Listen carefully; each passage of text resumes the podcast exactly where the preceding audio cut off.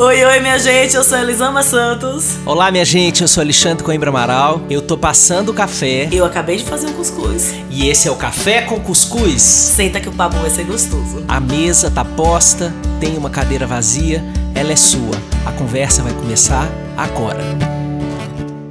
Olá, olá, minha gente querida.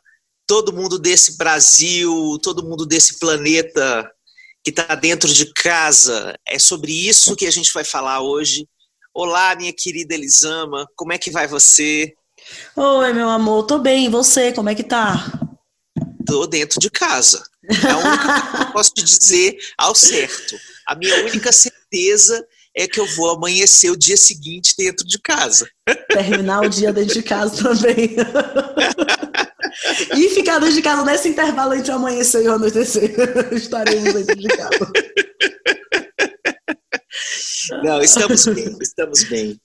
Estamos cumprindo uma, uma jornada, né, querida? Então, é. a gente precisa entender cada, cada fase dessa travessia. Sim, a gente está precisando realmente compreender. Ai, cada cada loucura que está acontecendo, né, Xanji? A gente está vendo uma distopia nesse momento, assim. Tudo que você imaginou que era impossível acontecer, a gente está vivendo agora, assim. Do vírus, as falas dos governantes, a você ver 23 mil pessoas morrendo, as pessoas abrem o comércio, tipo, hã? É, exatamente. Esses dias eu vi um meme que falava assim: já assisti muito filme apocalíptico. O que eu nunca vi foi alguém no meio do, do inferno zumbi gritar: abre o comércio!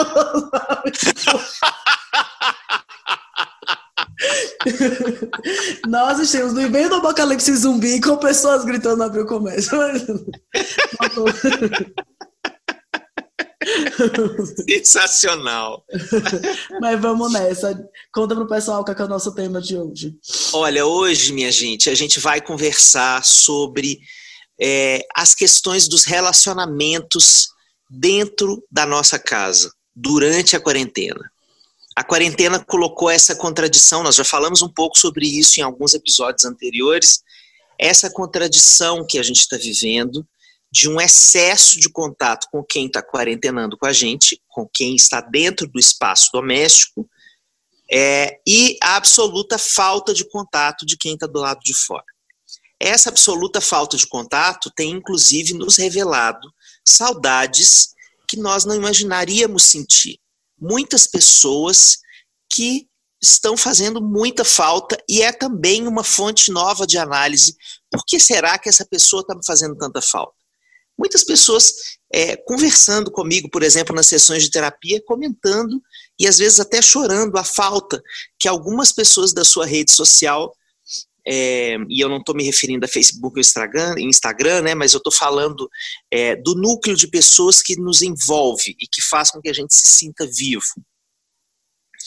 É, algumas pessoas que estavam esquecidas pelas areias do tempo, e tinha muito tempo que você não entrava em contato com ela e de repente você sente no coração, na hora que você se remete a ela, na hora que você pensa, sente aquela saudade, você percebe o quanto ela está te fazendo falta. E é importante você perguntar sobre a função dessa pessoa na sua vida, o que é que é, foi esquecido desse relacionamento e que merece ser resgatado, e chegar lá e chamar e conversar com ela, mandar uma mensagem. Todo mundo, nesse momento da vida, está desejoso por uma mensagem genuinamente interessada e curiosa sobre o outro.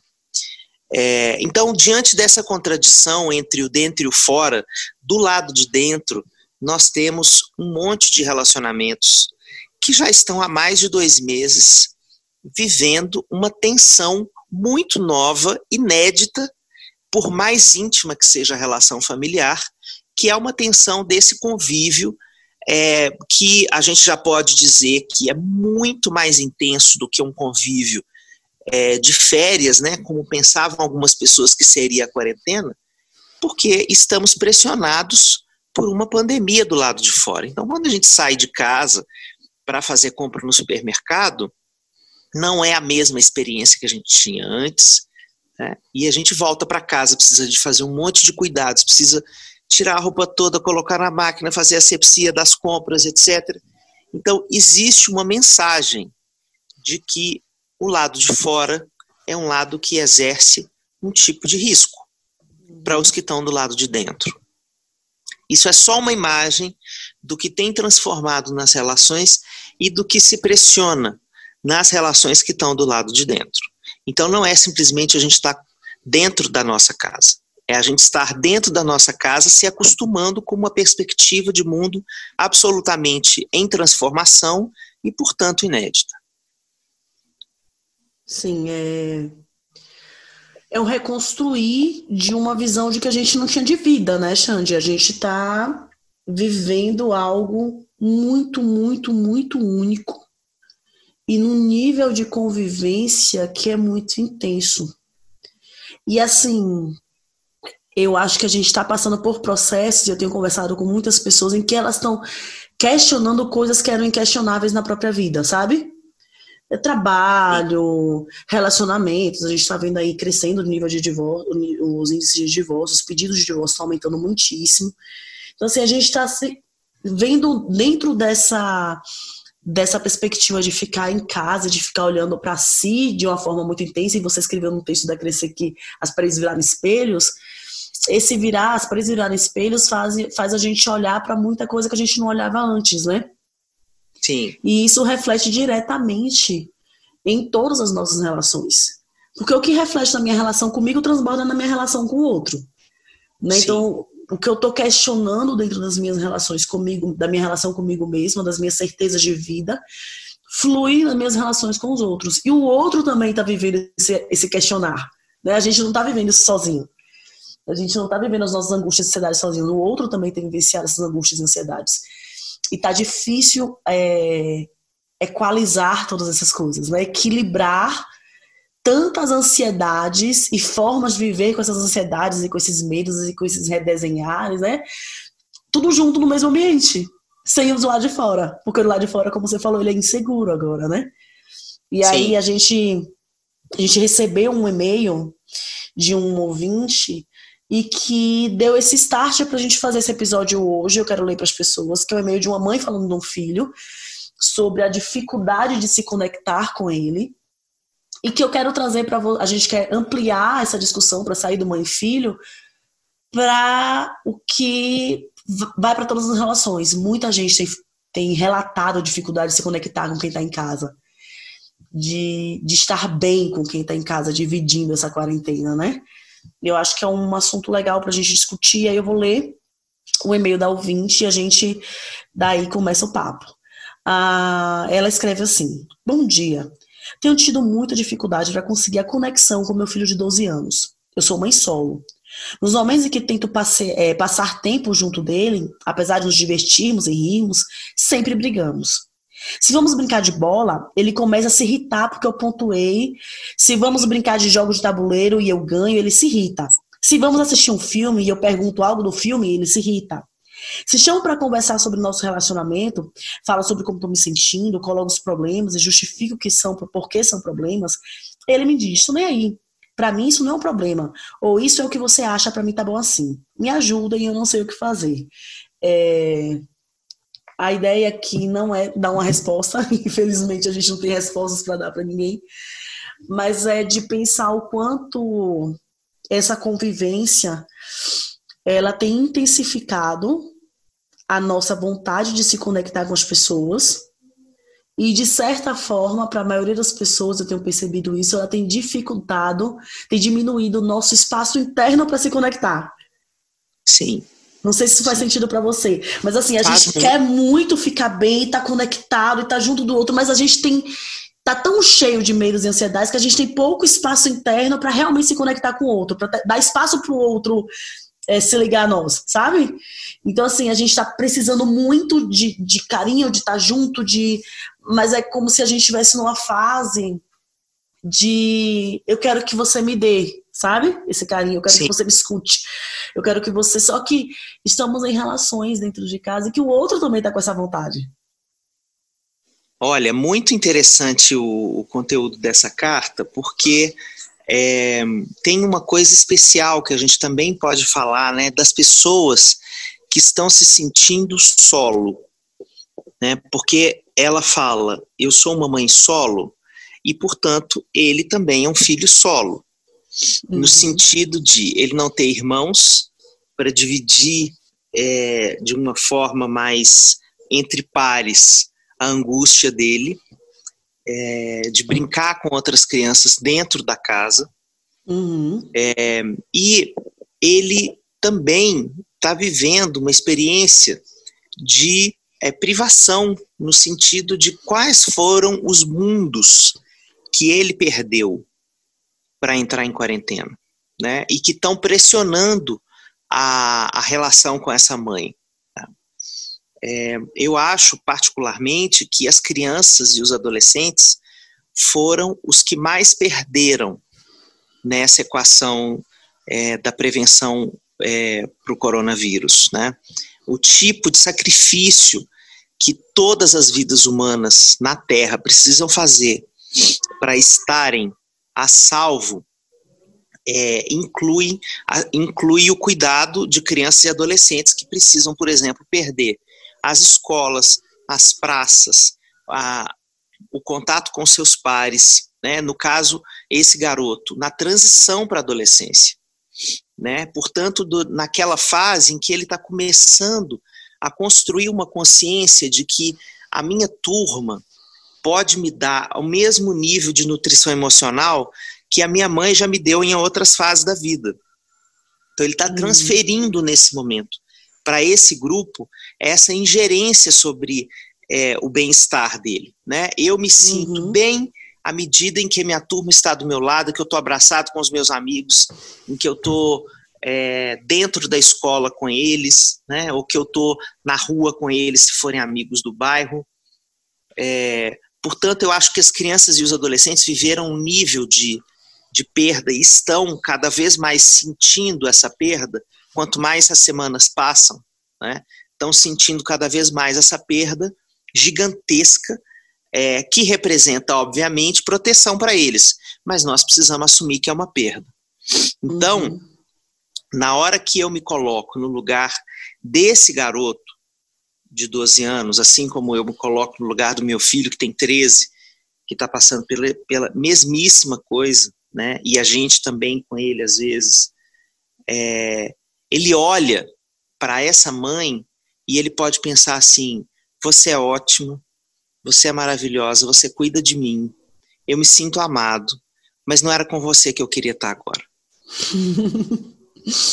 né? Então, é. esse, isso muda tudo.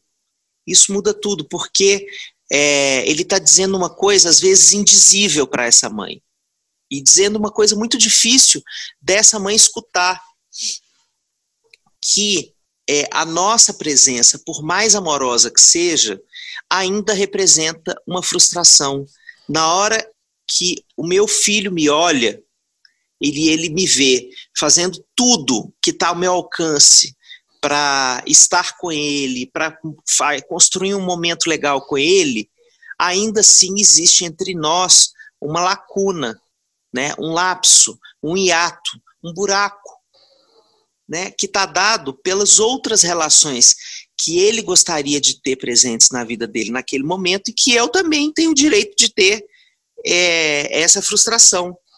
Talvez Sim. eu também não quisesse estar com os meus filhos durante todo esse tempo, é, porque não é só feita da maternidade a identidade de uma mãe, nem só feita da paternidade a identidade de um pai. É, e naquele momento eu esteja conectado, por exemplo, com a saudade de outras pessoas que estão do lado de fora. Sim. E é importante a gente entender, e é por isso que eu falei na hora que a gente começou sobre a gente quer a conexão e a gente não está com espaço interno para entender o do outro, né? Para acolher o do outro. Porque eu quero me conectar, só que eu não consigo me conectar se eu não vejo o outro na sua interesse. Eu não me conecto com ele se eu não vejo ele. Eu me conecto com qualquer projeção. E quando eu me conecto com uma projeção, é provável que o outro fale: peraí, não encaixa só em mim, não. Você não tá falando comigo. Eu não sou essa pessoa que você tá querendo se conectar, sabe? Sim. Eu não sou isso aí que você tá falando, não sou isso que você tá me ofertando. Então, pra gente se conectar com as pessoas, para ter uma conexão real, é importante que eu veja o outro. E ver o outro vai além do que eu quero ver, do que, que eu quero ver no outro. Ele é maior do que o que eu espero ver nele, entendeu? Sim. E eu acho que a gente precisa lembrar disso ao se relacionar com as pessoas, porque nós temos uma tendência de, de criar expectativas, todos nós criamos expectativas, só que a gente não consegue separar a expectativa do teu comportamento de quem você é e do que você pode me ofertar. Então eu fico ali tentando encaixar o meu marido real no meu marido idealizado, o meu filho real no meu filho idealizado, a, o meu casamento real no meu casamento idealizado. E eu acho que o que esse momento de quarentena trouxe foi essa esse imperativo de você conviver de verdade com o que é verdade dentro da sua relação, sabe?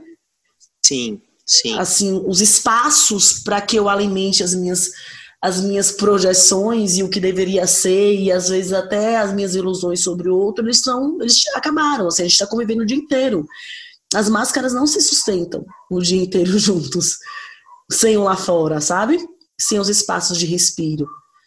E às vezes é muito difícil você enxergar o que aquela pessoa tem para te oferecer e você aceitar que talvez aquela relação, da forma que você idealizou, ela nunca vai acontecer. E a gente falando desse menino de 12 anos e dessa mãe, e eu quis trazer o e-mail dela e esse exemplo para a gente conversar, é que às vezes a mãe espera que ela baste para a criança de 12 anos e ela não vai bastar. Sabe? Ela não Sim. vai ela não vai ser o suficiente para ele viver feliz. Elisama, me ocorreu uma pergunta aqui.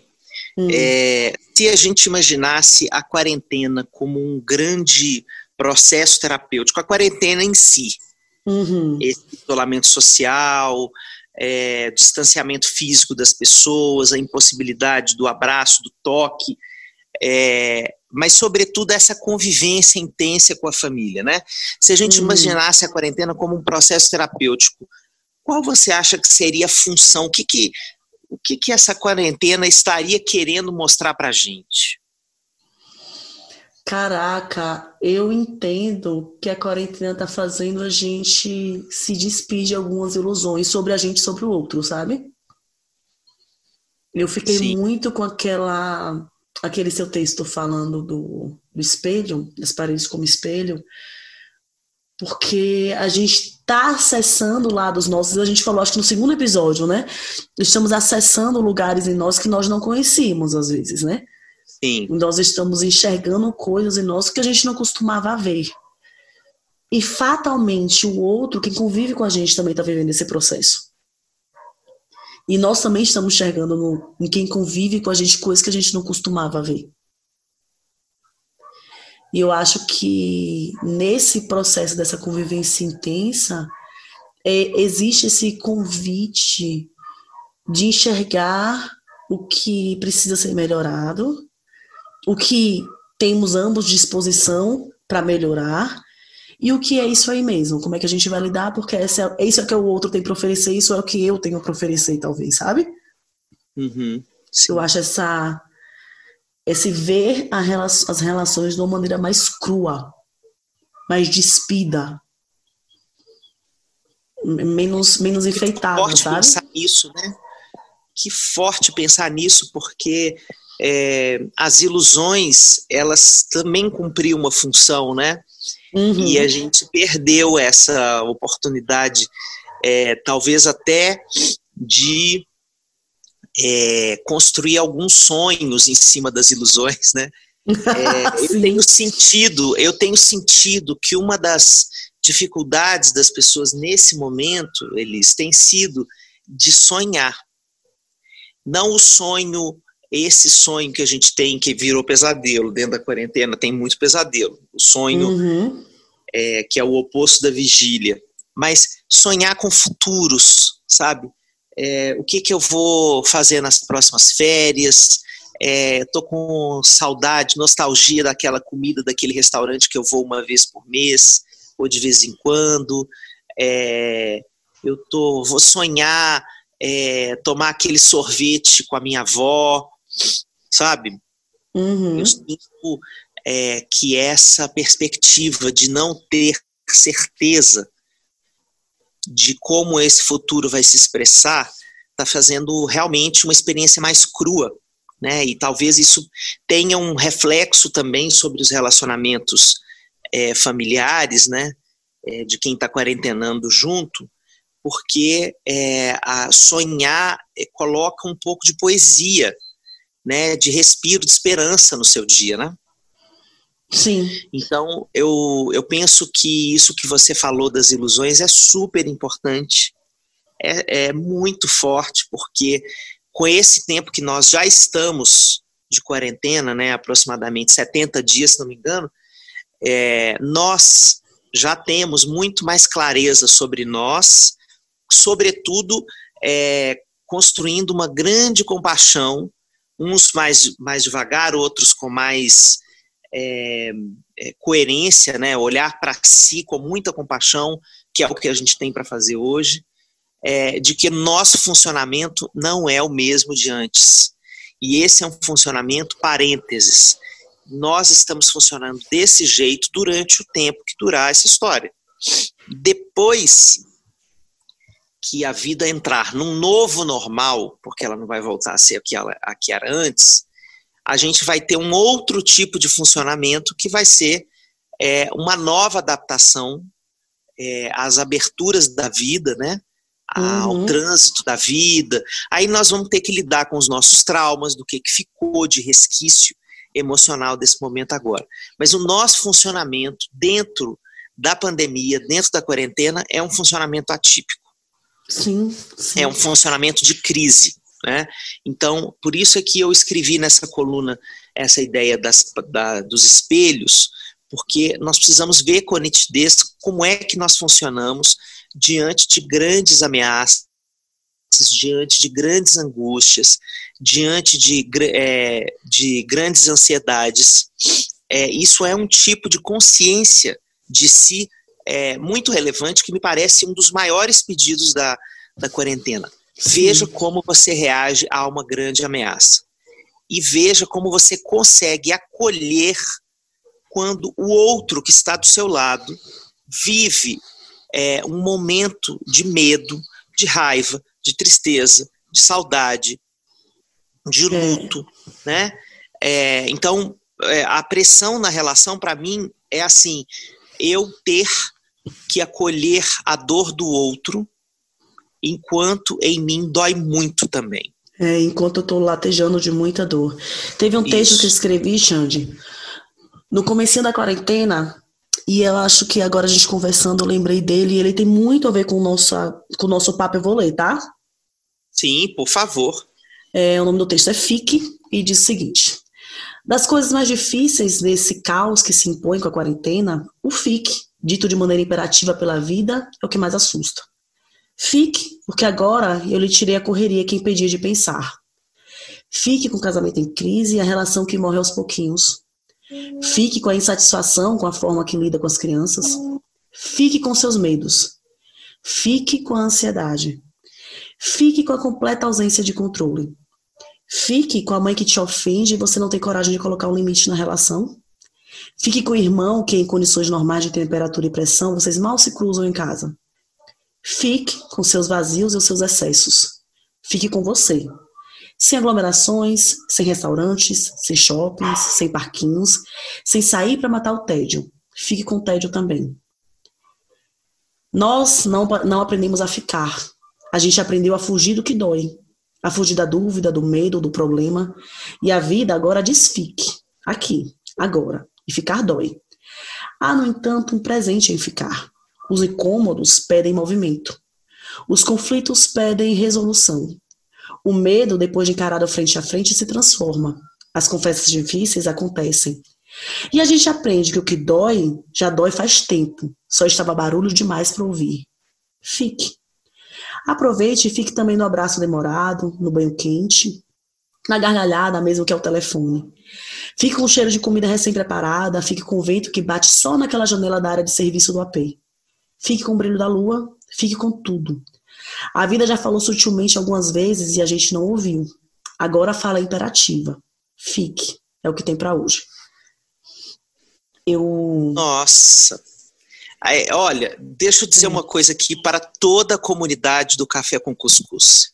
Olha, meu sonho de mundo é que a gente compre Porque Gritamos, Educação Não Violenta e todos os outros livros que essa mulher ainda vai lançar, mas que a gente compre assim para deixá-la no nível do Paulo Coelho, sabe? Podendo viver só de escrever.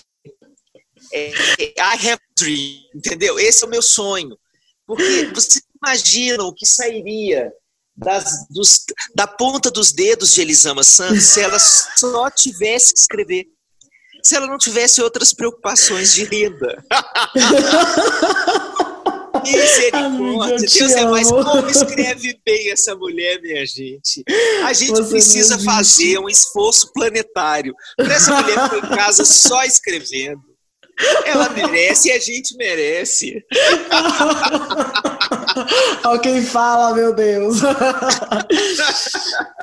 Você não existe, Xande. Mas é isso, assim.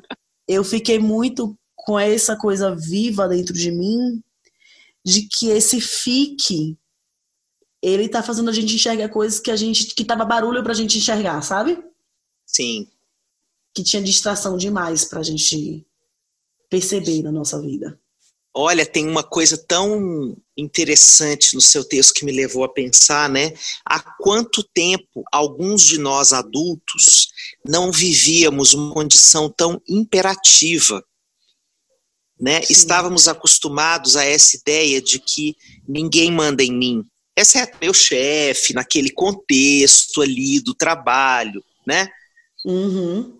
Mas esse fique tão imperativo, eu acho que ele tem é, uma dimensão muito interessante também no funcionamento emocional dos adultos. Né? Há quanto tempo eu não era mandado por uma entidade externa a mim e que determinava a moldura dos meus dias, como a pandemia me obriga a ficar dentro de casa, neste formato de ficar dentro de casa, né, tomando esse tipo de cuidado quando eu saio de casa.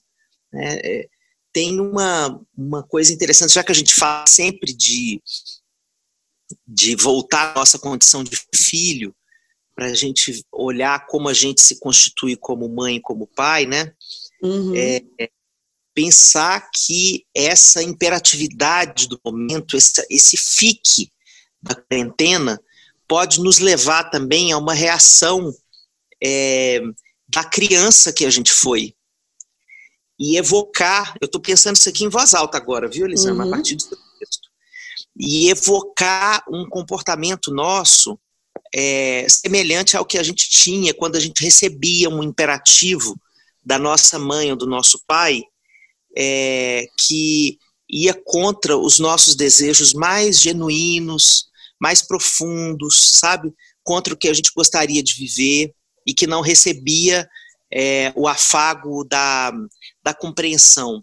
Uma coisa é dizer, você não pode fazer isso agora, é, mas eu compreendo que seja duro para você é, abrir mão disso que você queria fazer. E abraçar a nossa, a nossa tristeza, a nossa frustração, né? Uhum. É, parece que a quarentena não abraça a nossa frustração. Né? Não, ela vai dando um pouquinho mais a cada dia, né? Ela vai é, só aumentando vai... a nossa frustração. a gente vai ganhando um plano de frustração. Agora um brinde! Você passou 30 dias em casa! Ganhe é, mais 30 então, dias! É, ou então aquele, aquele comercial do 011 1406, né? E não é só isso! Você achou que a facas guinso era só essa? tem mais aí um eu... pouco. É, pois é, tem mais um pouquinho aqui.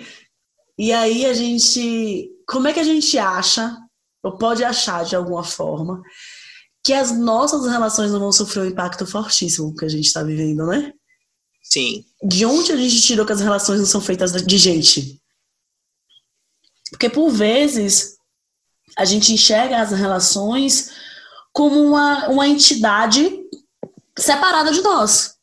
Sim, o meu Sim. casamento, como se ele pudesse se sustentar de alguma forma, o meu relacionamento com os meus filhos, de alguma forma separada do meu próprio funcionamento, de como eu estou e das oscilações do meu próprio funcionamento. Porque as relações elas são impactadas pelas nossas oscilações. Né? Elas são diretamente ligadas nisso. E tem hora que a gente não, a gente não quer, a gente quer que a, a relação ela exista por si só. Ela não, não ganhe, não sinta o balanço do mar que a gente está sentindo. Sim, né? exatamente. E é Exatamente. muito doido. A gente vai ter crises nas nossas relações, em todas elas, porque nós estamos em crise. Então vamos sentir balançares que podem nos unir e que podem simplesmente colocar esse diminuir esse barulho externo e mostrar que ok, as coisas estão bem complicadas há um tempo e a gente nunca quis sentar porque a gente podia enrolar indo pro restaurante fingindo que tá tudo bem. Né? A gente podia chamar 10 amigos em casa todas as vezes que a gente ficava sozinho, pra gente nunca estar sozinho. Sim, nossa, como eu como como essa sua frase precisa ser sublinhada. É isso aí. Né? Então a é gente isso. chega nesse momento que agora não dá. Não tem distração para o nosso casamento ruim.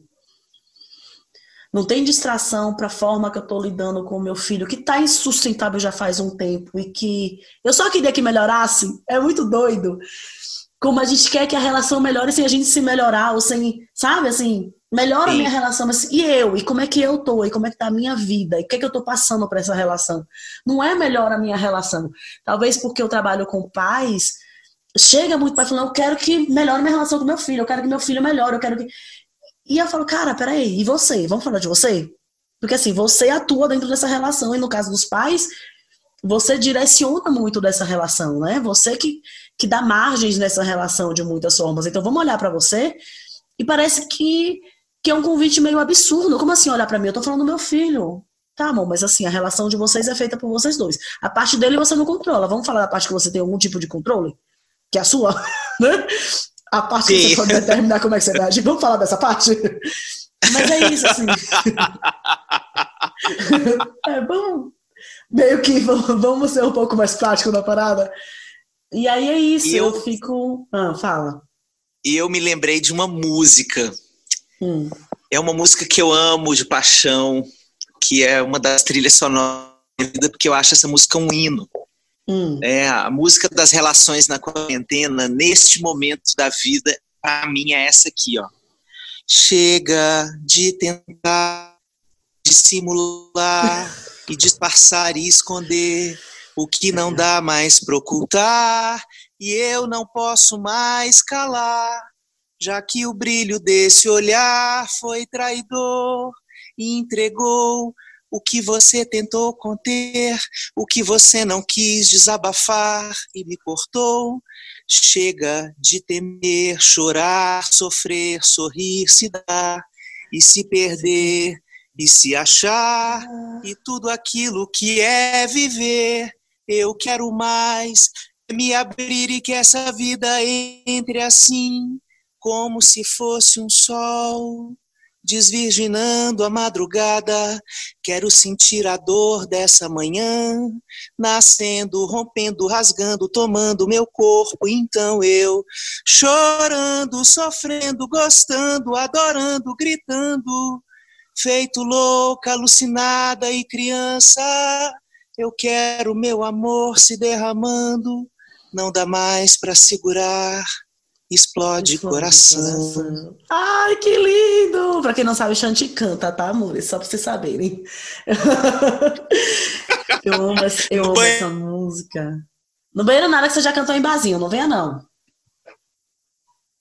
Já cantei em barzinho, mas foi em condições extremas de falta de renda. Mas cantou, veja bem. Se eu cantasse vazio, minha renda ia cair um pouco mais. Existia essa possibilidade para muitos de nós, não existe, amor. Então, essa música nos remete a um, a um entornar de todos os caldos, né? Uhum. Todos os caldos, todas as angústias, todas as saudades, todas as tristezas, é, todas as crises não reveladas, né, todos os conflitos ocultos. Então essa música, ela revela para a gente é, o quanto os nossos relacionamentos estão transbordados, porque nós estamos transbordados, né? É, e esse transbordamento, para mim, está revelando um processo de transição das identidades. Se eu estou precisando mudar tanta coisa em mim para dar conta desse processo de, de quarentena, é, o que representa é, a gente pensar do tanto que a relação está se transformando, porque os dois pontos de encaixe desse relacionamento estão em transformação.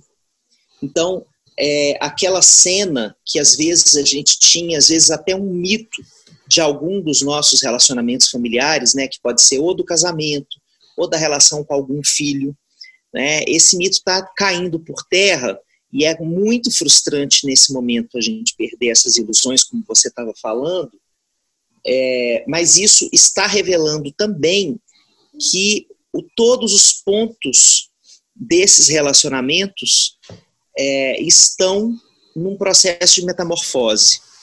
Então, é, a paciência né, que o Lenine canta lá na música dele, já que eu estou todo musical hoje, a paciência para a gente construir é, um olhar mais, mais é, preciso sobre em quem nossas relações estão se transformando. Temos muito falado de nós, mas hoje o seu convite é para a gente falar das relações em que outra entidade essas relações estão se transformando, né? Qual será a cor desse relacionamento? Qual será a cara desse relacionamento depois que essa quarentena terminar, né? Então, é, esses, esses processos de tensionamento que a gente está vivendo, que a nossa ouvinte colocou na carta e que tantos de nós nos identificamos, né? eu pelo menos me identifico muito com essa perspectiva de todas as relações familiares estarem é, meio convulsionadas, é, significa que ainda no meio é, do barulho da mudança, sabe? Pensa numa uhum. mudança, você toda as suas caixas todas ainda para serem abertas e arrumadas, não é hora de dizer eu sou uma zona, a minha relação é uma zona. Né? É. É, é hora de abrir essas caixas, uma por uma, organizá-las com tempo, né? porque a quarentena nos dá isso, esse tempo. É, se tem uma coisa imperativa que essa quarentena nos dá é você terá muito tempo para olhar para os seus relacionamentos. E haja tempo, né, Elisandra?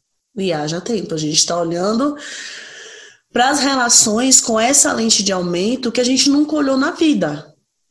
Porque essa é a realidade, assim, quantas e quantas vezes a coisa tá meio difícil com o marido e você simplesmente liga para alguém e fala, amiga, tá fazendo o quê? Posso sair? Aí, vamos comer alguma coisa comigo? Vamos, vamos na, na cafeteria? Vamos, sabe? Quantas vezes você faz, ah, vou, vou sair mais cedo para buscar os meninos. Tá brigando e aí você faz, ó, oh, vou buscar as crianças na escola mais cedo, tá? Sabe assim, a gente podia dar esse afastamento que agora esse afastamento é de poucos metros. Sim. E é um afastamento que ela, ele dura pouco, sobretudo se você tem crianças. Porque rapidamente uma das crianças tá te chamando de novo para você descer e voltar pro convívio. Sim, sim. E aí a gente, a gente perdeu esse tempo de que, inclusive, que inclusive a gente conseguia manter relações que às vezes não estavam boas na forma que elas estavam para nossa vida. Então era uma forma de amortecer a dor, tá doendo, e aí eu dou um afastamento, eu consigo respirar um pouquinho para voltar para aguentar um pouquinho mais essa dor. Assim, o afastamento por muitas vezes tornava essa dor suportável. Né? E aí falando do, da relação que está nesse extremo de que está muito difícil. E aí, com a convivência intensa que a gente está vivendo, não tem o tempo de tornar a dor suportável. Tem o tempo de, ok, não está dando certo, e aí como é que a gente vai reajustar as coisas? Então a gente está no meio de uma crise e esse abrir de caixas, no meio dessa mudança, esse abrir de caixas que você está falando, ele não dá mais para adiar porque a gente está tropeçando nelas. É verdade. Sabe? Tipo, a gente está chutando as caixas caindo no chão. Então, assim, ok, vamos abrir essas caixas. E tem caixas nas nossas relações que a gente sempre botou no cantinho para nunca abrir. Porque são caixas difíceis de abrir junto, ou de abrir mesmo que separado, sabe? Sim. E aí a quarentena te chama, não, abre aí, porque ela tá assim, você só tem esse espaço aqui, meu amor, qualquer, metro, qualquer centímetro quadrado tá fazendo falta, né? Então vamos, vamos aproveitar cada espaço, vamos abrir essas caixas aí. E aí é, é esse momento de você perceber dentro das relações não somente o exercício de ver o que é que o outro está disposto a dar dentro dessa relação, mas o que, o quanto eu estou disposta a dar, o quanto de espaço interno eu estou disposta a abrir pelo, por essa relação, e o quanto eu tenho contribuído para que a minha relação caminhe da forma que ela está caminhando nessa, dentro dessa quarentena, sabe? Assim, como é que eu estou dentro dessa relação? Essa relação que é formada, que não é uma entidade à parte, né? Que é formada por nós. Como que eu estou dentro dessa, dessa relação? E fazer isso num exercício muito mais de, de de, no Mindfulness a gente chama de curiosidade gentil. Que é exercício de só olhar e falar, nossa, que interessante, olha como eu estou agindo. Hum, olha o que isso diz sobre mim. Puxa, será que isso. Olha que interessante isso que eu estou descobrindo sobre mim. Sem aquele lugar cristão de culpa que a gente aprendeu, sabe? Sim. sem olhar para o que as relações estão se transformando, ou para esses espaços internos que eu tenho nesse momento para oferecer, e que talvez estejam tão pequenininhos, e começar a me chicotear e falar: não, mas a culpa é minha porque eu não tenho paciência, a culpa é minha porque eu não, tenho, não, não quero conversar, a culpa é minha porque eu estou com, ansiosa demais e não consigo escutar a dor dele. Não, a gente não está falando de, de ir para esse lugar de culpas nas relações, sabe? É, eu falo desse olhar. Ah, fala. Definitivamente não. Definitivamente é. não. A não curiosidade é gentil é linda, linda. É, eu adoro esse termo. É, são dois termos do mindfulness que eu sou apaixonada, que é a curiosidade gentil e a bondade amorosa. Que é eu ter curiosidade gentil por essas descobertas, né? Eu quero ter curiosidade sobre mim. E eu já falei em um outro episódio que a gente perdeu isso, a gente tem muita certeza sobre quem a gente é, sobre como a gente age. E a gente perdeu essa curiosidade de descobrir por que, que eu tô agindo assim e ter bondade amorosa pelas minhas descobertas, né? Eu preciso Sim. ser bondosa com o que eu descubro sobre mim. Eu preciso ter amorosidade com o que eu descubro sobre mim. E quando eu consigo ter, exercitar isso na minha relação comigo, eu consigo exercitar isso com o outro, mesmo que nesse processo eu descubra que realmente a gente não tem como seguir, mas eu consigo fazer de um lugar de, de bondade amorosa comigo. Quando, eu, quando tá comigo, eu consigo transbordar um pouco isso para minha relação, sabe?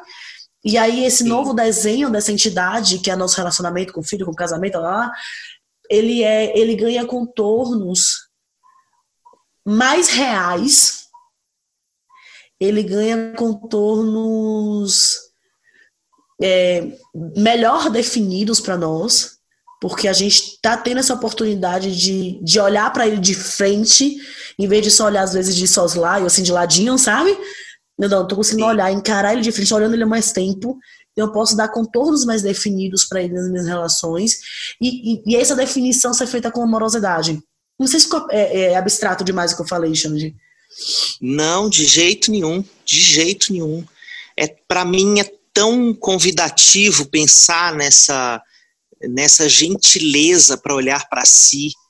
É, me lembrou um terapeuta é, canadense que fez um workshop aqui em São Paulo uns dois anos atrás, chamado Stephen Madigan. Ele é um terapeuta aqui da minha área e ele, falando sobre crises nos relacionamentos, é, ele faz uma proposta que eu, a partir do momento em que eu aprendi isso com ele, eu sempre uso é, terapeuticamente, às vezes também nos meus relacionamentos pessoais, que é a gente conversar sobre qual é a ética da nossa relação.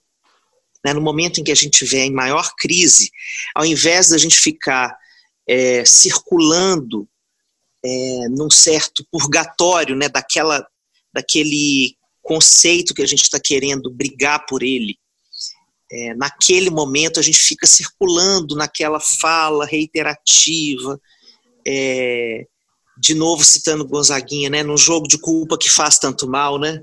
Uhum. É, então, ao invés disso, a gente parar, respirar e sentar para conversar qual é mesmo a ética do nosso relacionamento. Quais são os pilares que fundam esse encontro?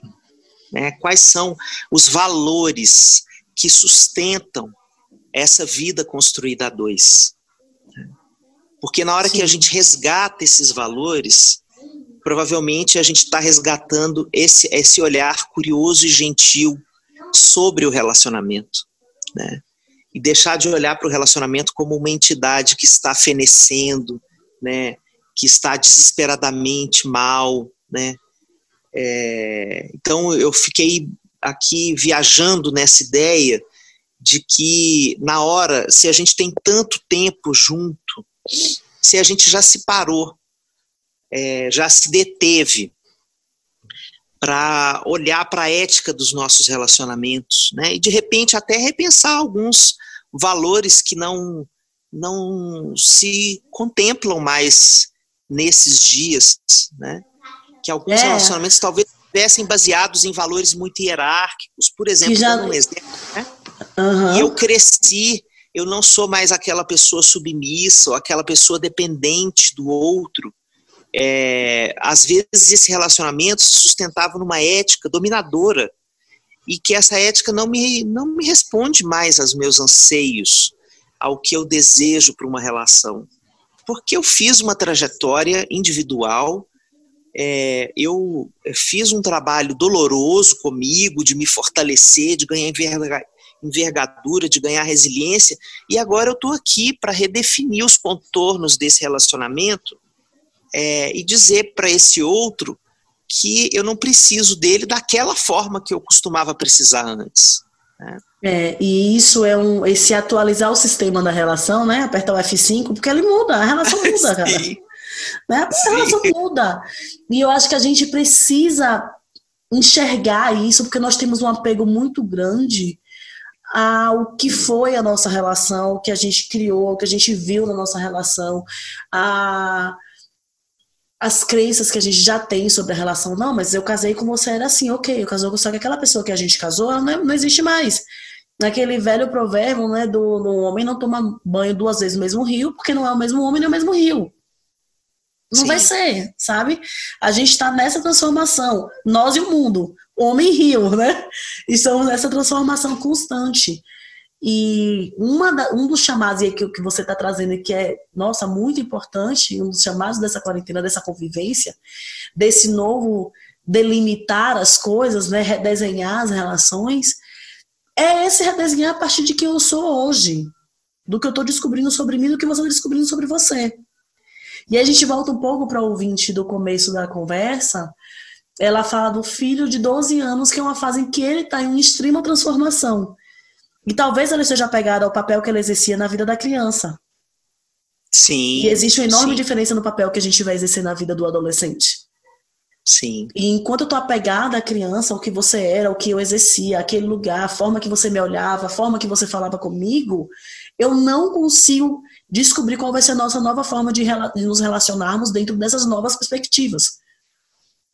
Né? Então, eu penso que o, as relações, de uma forma geral, e aí trazendo um pouco agora para o casamento, são relações em que a gente se recasa diariamente, né?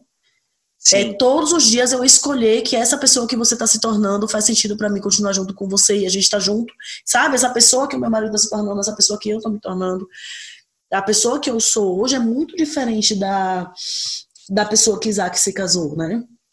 Ah, ele se casou com uma advogada que tinha percepções de mundo, de mundo muito diferentes da mulher que eu sou hoje.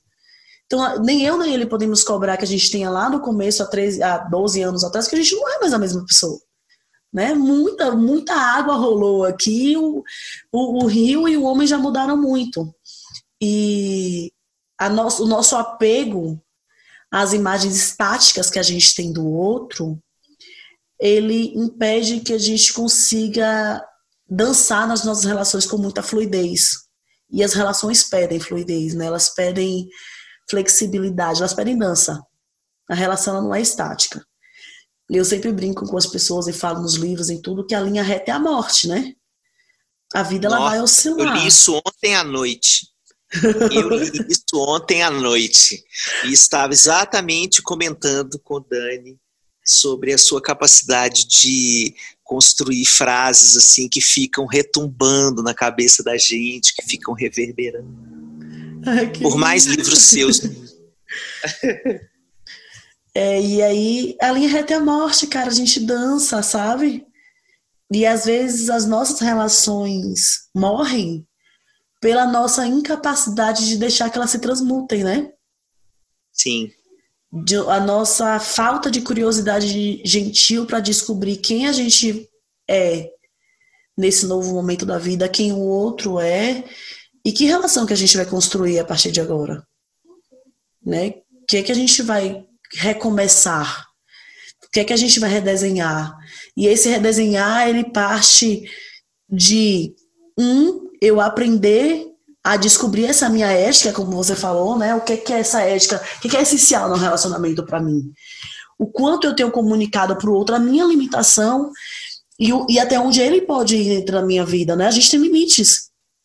E nós não aprendemos a comunicar limites para ninguém, né? A gente vai se deixando atropelar e depois culpa o outro porque ele não enxergou que aquilo era importante pra gente. Mas quantas vezes a gente tem demonstrado o que é importante, tem utilizado a nossa voz em vez de culpar para enxergar o que é, que é importante pra gente, para nomear, sabe? Para desenhar o que é, que é importante pra gente.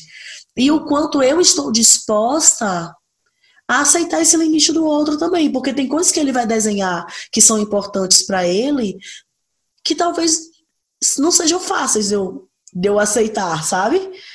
Que eu gostaria que fosse diferente. E aí esse enxergar, o, mais uma vez eu trago a frase do Dominique Barter, que o incômodo é a trilha sonora da mudança, enxerga que estamos vivendo esses incômodos todos, mas que eles são sinais de mudança, e que mudança não é necessariamente ruim, essa mudança ela pode estar caminhando para um reconstruir de relações talvez muito mais condizentes com que com o nosso coração pulsa do que o que a gente tinha antes, sabe? Sim. E aí a gente tem essa presença e mais uma vez eu falo de se munir dessa curiosidade gentil, dessa bondade amorosa, de olhar para olhar um pouco para a gente e para o outro com essas com essas esses predicados, sabe?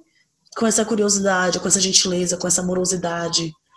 Sem essa amorosidade, sem essas coisas, eu posso estar olhando com de uma forma muito cruel comigo, para mim, e isso transborda para as minhas relações. Então, no, naquele, no texto que eu li, que eu escrevi, né, o fique, é esse fique com o que está doendo, mas fique também com as descobertas bacanas que você tem feito, porque todos estamos fazendo algum tipo de descoberta interessante sobre nós e sobre o outro, né? é, fique com o presente. A, a gente traz a nossa mente, ela é um cavalo selvagem, né? Ela não tem, ela não fica aqui. Ela está o tempo inteiro em todos os lugares. A mente está no passado, no presente, no futuro. E o, mais, uma vez, mais uma vez eu trago o conceito do mindfulness. No, no presente, o nosso corpo é uma âncora para o presente. Ele não tem outro lugar para estar, né? Ele está sempre aqui, no aqui e no agora. Então, eu aprender a estar no aqui e agora com esse corpo, sabe? A não estar nos meus meios, nas minhas projeções. Nesse momento, a quarentena, com essa ausência do que vai acontecer amanhã, essa ausência da certeza de que é que. Ah, a França abriu escola e fechou de novo. Não temos certeza de nada nesse momento. De nada. E aí, essa ausência de certeza do futuro, ela dá pra gente o presente de presente. Sim. Sabe que a gente não vivia mais o presente. A gente vivia no plano das férias, no plano do que vai fazer, o que vai fazer, o que vai fazer, o que vai fazer, o que vai fazer. E ok, isso é maravilhoso, isso nos nutre muito.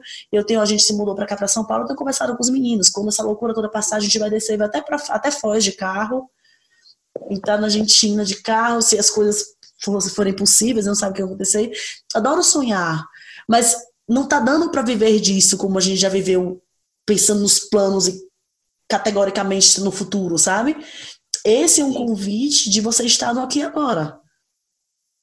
Né? De você estar sentindo cada dia com suas dores e delícias.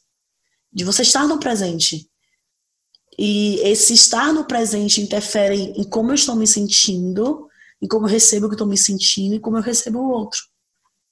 E o quanto isso reverbera nas nossas relações.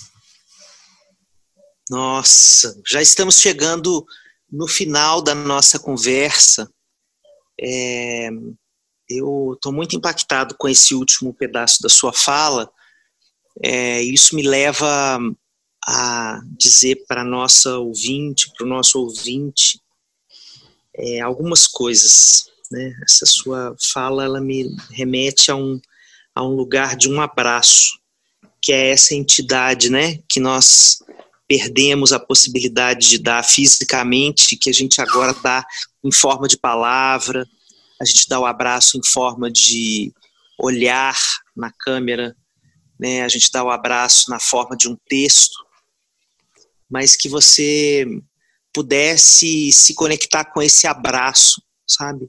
O abraço ao seu cansaço, o abraço à sua frustração, o abraço à sua é, gentileza, né, que às vezes está tão soterrada por tantas atividades que você precisa fazer na quarentena, você precisa conjugar o seu trabalho com as atividades domésticas, com a relação entre os filhos, com o cuidado da casa, com os medos sobre a pandemia, com o cuidado com a sua mãe que está é, numa outra casa, com o cuidado com o seu pai que está numa outra casa, é, com a leitura sobre as notícias, com a não leitura sobre as notícias, com buscar uma diversão para você, para você é, ficar mais leve. Então, no meio disso tudo, ainda é, ter esse imperativo de pensar sobre tantas coisas, de ver os relacionamentos do lado de dentro de casa, é, num momento tão complexo, eu acho que pode fazer a gente até esmorecer de alguma maneira e falar: meu Deus, como isso é pesado, meu Deus, como isso é, é, é desgastante, né? E essa fala de Elisama nos convida a entender que é, esse estranhamento também faz parte do nosso pouco hábito de habitar o presente. Então, é, morar no aqui e agora né, pode ser uma das, é, das forças mais imperativas dessa quarentena, mas uma das delícias que vão ficar eternizadas provavelmente em algumas das nossas vidas, né? Se nós conseguirmos ofertar é, tempo para aprendermos a estar no aqui e agora nessa quarentena, né? Para escutarmos os nossos outros significativos, né? Os nossos filhos, parceiros amorosos que estão dentro de casa, também em transformação, ajudá-los a entender que eles também não estavam acostumados a fazer isso. Né? Que podem ser, inclusive, crianças que estavam desacostumadas já a fazer isso. É, que processo bonito a gente pode fazer com a gente, com as nossas famílias. Então, o abraço é nesse cansaço, mas é também nesse suspiro de vida que pode estar brotando de forma mais invisível, é, de forma estranha, de forma imperativa, como disse Fique, do texto da Elisama, é, mas é um abraço nesse futuro possível. O futuro possível está sendo construído por esses presentes que a gente ganhou de presente. Curta o seu presente, se dê tempo para abrir essa embalagem. Não saia rasgando a embalagem do seu presente. Curta esse presente. Agradeça a si mesma por todas as suas é, tentativas que às vezes foram infrutíferas de encontrar as pessoas de dentro de casa, né? Você estava ali, você estava vigilante, você estava ativa, você estava pensante, interessada. Né? Volte, recomece, e isso vai ser um novo presente que você vai abrir para você mesmo, para você mesmo. É Ai, isso. que delícia! É isso, meu amigo, é isso. A gente conseguir estar no presente, sentir o presente. Esses dias eu parei aqui na varanda de casa, o sol batendo no rosto, eu fechei o olho, senti o sol bater. E aí eu pensei, se eu conseguir ficar aqui, tá tudo bem. Sabe? Se eu conseguir sentir essa delícia, que nesse momento tá tudo bem. Nesse instante aqui, nesse sol, tá tudo bem, sabe? Se eu conseguir sentir o presente de vez em quando, porque no presente, na maior parte das vezes, tá bem, tá tudo certo, sabe? Isso. Se a gente consegue saborear esse presente, a gente vive melhor e a gente consegue construir futuros de um lugar bem menos angustiado. né? De um lugar bem menos Olha, eu só posso te dizer uma coisa: você é um presente do meu presente. Porque o meu presente, é, o meu tempo presente, ele tem a alegria de ter você como vizinha, ainda que em isolamento social. então, muito obrigado por você ser esse presente do meu presente. É, muito obrigado por essa experiência de tomar toda semana esse café com cuscuz com você. Muito obrigado por você arrancar páginas dentro de mim, como diria Chico Buarque, é, e me fazer pensar diferente. Obrigado, obrigado, obrigado por essa parceria linda. E até semana que vem, Elisama. Ah, meu amigo, obrigada, obrigada, obrigada também por essa parceria, por ser, por essa amizade, por tudo que eu aprendo todas as vezes que eu te escuto, por tudo que você mexe dentro de mim quando eu te escuto, por chegar na minha casa com a sacola de roupa de frio para os meus filhos, e quando estamos sofrendo com 9 graus desse diacho dessa cidade. e viram, eles gostaram das roupas? Eles amaram as roupas. Miguel vive com o macacão de dragão, de dragão, de monstrinho, sei lá que vocês deram para ele. Assim, muito, ah, muito obrigada. Que lindo, que lindo, que Essa lindo. parceria de vida que vocês têm sido, que você e a Dani têm sido, ela é muito, muito especial para nossa família e para o meu coração. Eu amo, amo, amo você, amo vocês, amo seus filhos. Estou morrendo de saudade de Ravi. Morrendo de saudade do abraço daquele menino. Fale com ele. Afe Maria. Afe Maria. Ele fala de você de vez em quando aqui.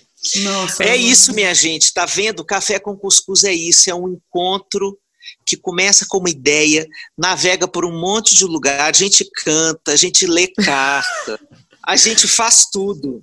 Café com cuscuz, cuscuz cabe tudo. Cabe então tudo. venha para essa roda com a gente, converse com a gente, conte para a gente o que esse episódio suscitou em você, que temas você está vivendo aí de dificuldade na sua quarentena. Coloque Sim, pra gente, de repente isso é. isso é formado num próximo episódio. É, conta pra gente o que você espera ver aqui, pode contar a sua história, como essa ouvinte contou, e a gente conversa aqui. A, a, o, temos os nossos e-mails particulares e tem o café com cuscuz.gmail.com que você pode mandar, que foi o que ela mandou, inclusive. Muito obrigada, gente, pela parceria. Se você acha que esse papo da gente pode ajudar alguém, pode fazer alguém pensar melhor, pensar junto, pode é, traduzir coisas suas e para o outro, compartilha, encaminha. É, é, muito bom ver essa mensagem sendo espalhada por aí. Xande, obrigada. Gente, até o próximo episódio do Café com Cuscuz. Beijo.